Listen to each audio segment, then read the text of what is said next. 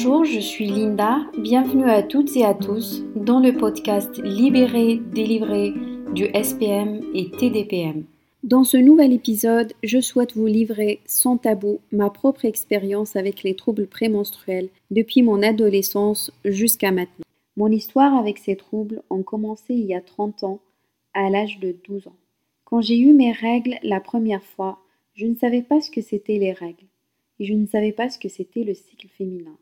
Avec les crises que j'avais eues, mon corps s'exprimait à ma place, car je finissais souvent aux urgences et à force, mes parents, mes frères, mes sœurs, mes voisins, à l'école, tout le village, c'est tout le monde qui savait que Linda a eu ses règles ce jour-là.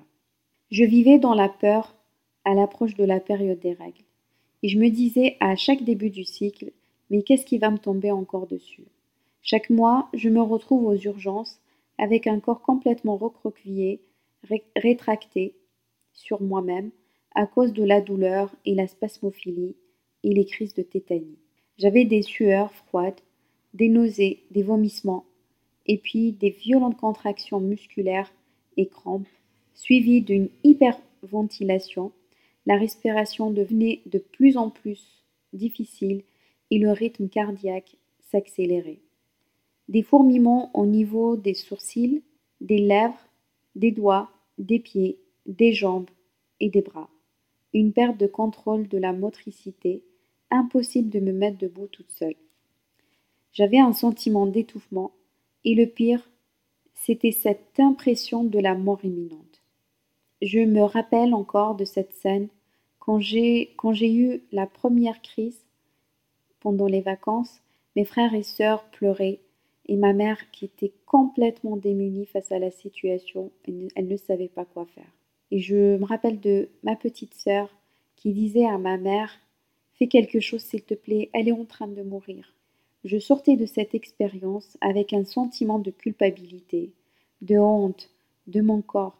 J'avais ce sentiment que je faisais du mal à ma famille. C'était un vrai cauchemar pour eux et pour moi. Avec du recul, je ne sais pas si ces crises c'est un mécanisme inconscient pour attirer l'attention de ma famille, car j'étais adolescente et j'avais besoin de considération. Ou probablement c'est mon côté rebelle et ma façon inconsciente de lutter contre ces tabous autour des règles. La première crise que j'avais eue en dehors de la maison, c'était à ma première année au lycée. Je me cachais aux toilettes pour éviter les regards des autres et en attendant que les élèves rentrent en classe. J'étais sur le point de m'évanouir, quand deux filles m'ont vue et elles m'ont conduit aux urgences. Je suis passée devant tout le lycée, qui me regardait surpris. Je pensais que c'était, c'était le pire des jours de ma vie à l'époque. Le lendemain, j'appréhendais d'aller au lycée. J'avais honte, j'avais honte de moi. C'était comme si tout le lycée était au courant que j'avais mes règles. Les médecins soupçonnaient l'endométriose. J'avais beaucoup de pertes de cheveux, très pâle et souvent fatiguée, beaucoup d'irritabilité, de tristesse. Il s'est avéré que j'avais des carences, manque de magnésium, de calcium et du fer. Les médecins m'ont conseillé de prendre beaucoup, euh, beaucoup de produits laitiers, notamment le lait du brebis, des épinards, légumineuses, des abats, des compléments alimentaires comme le magnésium, le calcium et le fer. Avec ce changement d'alimentation, mon corps a repris ses forces et j'avais de moins en moins mal et j'avais plus des crises de, tétanie. Et j'ai trouvé la potion magique pour les douleurs des règles. C'était le paracétamol et le doliprane. C'était à partir de 35 ans que j'ai remarqué des changements au niveau de mon corps, notamment des moments d'irritabilité assez intenses, envie de m'isoler, envie de rester rester au lit le matin avant d'aller au boulot, sentiment d'inconfort, de colère, même si je suis seule. Tristesse et sentiment d'être bonne à rien. Je me sous-estimais énormément. Je pleurais beaucoup, j'avais toujours des idées noires, c'est comme si je suis, j'étais dans un gouffre. Je pensais sincèrement que j'étais folle. Mon compagnon de l'époque me disait que probablement je suis bipolaire, car je change d'humeur très rapidement, de la joie à la tristesse, de la colère et de la joie en même, au même moment. Et il ne comprenait pas pourquoi après les règles je retrouve ma joie de vie et mon comportement naturel. J'ai vu plusieurs médecins, certains me disaient que c'est de l'endométriose, et les analyses avec l'IRM n'ont rien donné. C'est en 2018 que, que été diagnostiquée du SPM à l'âge de 38 ans et un an plus tard du TDPM.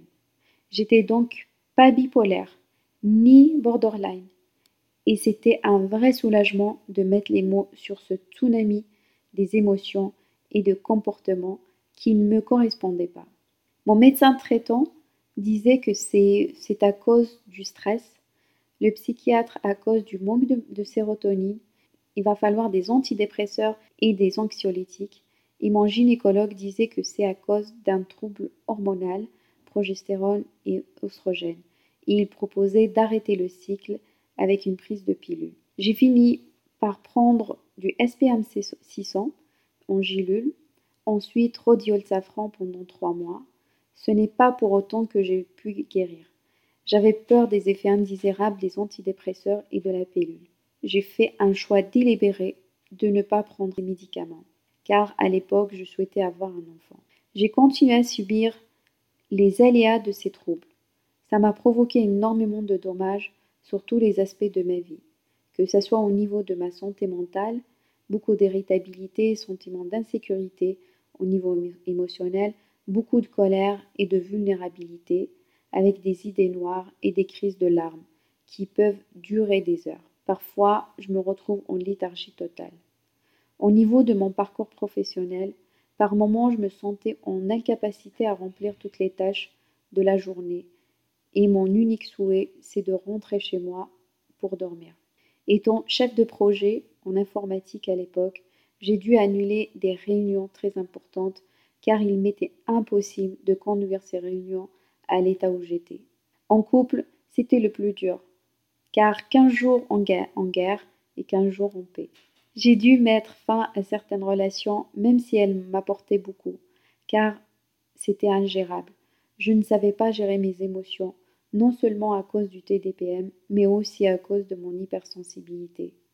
Aujourd'hui même, ça fait trois ans que j'ai eu une crise de TDPM à J-1 de l'arrivée des règles qui a soldé par une séparation. Cette séparation qui a été un, un déclencheur d'une nouvelle vie, une nouvelle santé, une nouvelle profession, une nouvelle ville, des nouvelles amitiés de valeur. J'ai pris la décision de m'en sortir définitivement de ce cauchemar de TDPM. Le confinement m'avait beaucoup aidé à faire ce retour vers moi-même. Je voulais me libérer de l'ignorance de mon corps et mon moi intérieur. Alors j'ai commencé par une introspection profonde de mon état de santé et mon mode de vie. J'ai compris qu'il y avait des transformations à opérer, des non-dits à libérer, des énergies à dénouer et des compréhensions à intégrer. J'ai étudié le sujet en long et en large, et j'ai compris que cette histoire, c'est pas une fatalité. J'ai testé beaucoup de choses, et au fil des cycles, je voyais ma vie se transformer petit à petit. Ça m'a donné envie de croquer la vie en à plein dents. J'étais accompagnée par une kiné qui m'avait énormément aidée. Après le premier confinement, j'avais des rendez-vous chaque semaine pour, un massage ventral et des conseils que je mettais en pratique à la lettre. Je voulais me reconstruire sur des bases saines et solides et surtout me libérer du TDPM.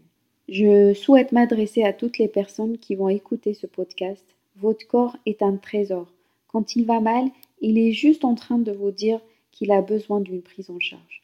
Il est nécessaire de l'observer, de l'écouter et le connaître c'est ça la clé qui va vous permettre de s'en sortir. Je profite à travers cet épisode de rendre hommage à mon cher corps qui a su se guérir. Je souhaite de tout cœur que ce témoignage vous parle ou vous met en action pour vous libérer et retrouver une vie saine et sereine. Aujourd'hui, quand je prononce le mot TDPM, je me sens si fière de l'avoir dépassé et surtout d'avoir compris l'essence de sa présence dans ma vie. Aujourd'hui, J'accompagne des femmes qui sont en souffrance pour le dépasser également. Ma revanche, c'est de voir le TDPM disparaître dans la vie des femmes.